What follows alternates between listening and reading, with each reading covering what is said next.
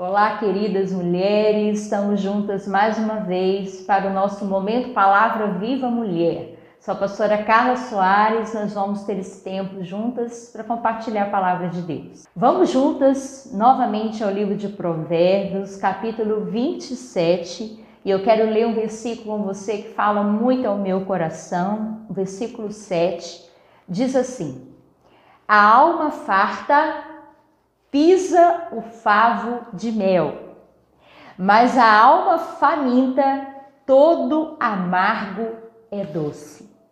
Olha só, é uma pequena frase, mas que a gente pode meditar muitas coisas através dela.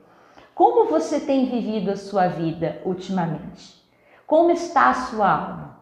A sua alma é uma alma farta, satisfeita, que tem a sensação de estar preenchida ou a sua alma é uma alma faminta, uma alma que está em busca de alguma coisa que a preencha, que a sacie. Eu queria dar um exemplo para você nesse momento. Imagina que você é convidada para um grande aniversário, para uma festa linda, maravilhosa, de uma grande amiga, de uma pessoa muito especial para você. E antes de sair de casa, você se prepara para essa festa, você se arruma, mas você decide é, comer um bom jantar, né? Se fartar de um bom jantar antes de ir para a festa. Quando você chega na festa, como está a, o, a suas, sua vontade, seu apetite? Como você está? Imagina que você chega na festa e tem um lindo banquete preparado, tem uma mesa maravilhosa, garçons bem vestidos, uma festa chique e todo momento vem um garçom com uma bandeja oferecendo alguma coisa, um alimento agradável aos olhos, né? Bem feito, bem elaborado, para que você possa ser honrada ali naquele momento. Normalmente, quando nós estamos com a barriga cheia, nós recusamos, não é verdade? A comida que nos é oferecida. Pode ser a melhor comida, a não ser que a gente esteja realmente é, é, comendo com os olhos. Mas quando nós estamos saciados, nós não aceitamos os melhores banquetes. O que eu quero falar com você hoje? Assim funciona a sua alma. A nossa alma tem fome. A nossa alma tem necessidade de se alimentar de algo. E aqui está dizendo que a alma que está farta, que ela já está preenchida, ela já está alimentada com algo, ela despreza o favo de mel. Se você olhar na palavra de Deus, é, a importância do mel, o mel era muito valioso, um alimento riquíssimo, muito valorizado nos tempos antigos. Então, normalmente, ninguém desprezava o favo de mel. Mas se a alma estiver farta, ela despreza até me os melhores alimentos. Eu queria levar você a refletir, mulher, nessa, nesse momento, nesse dia.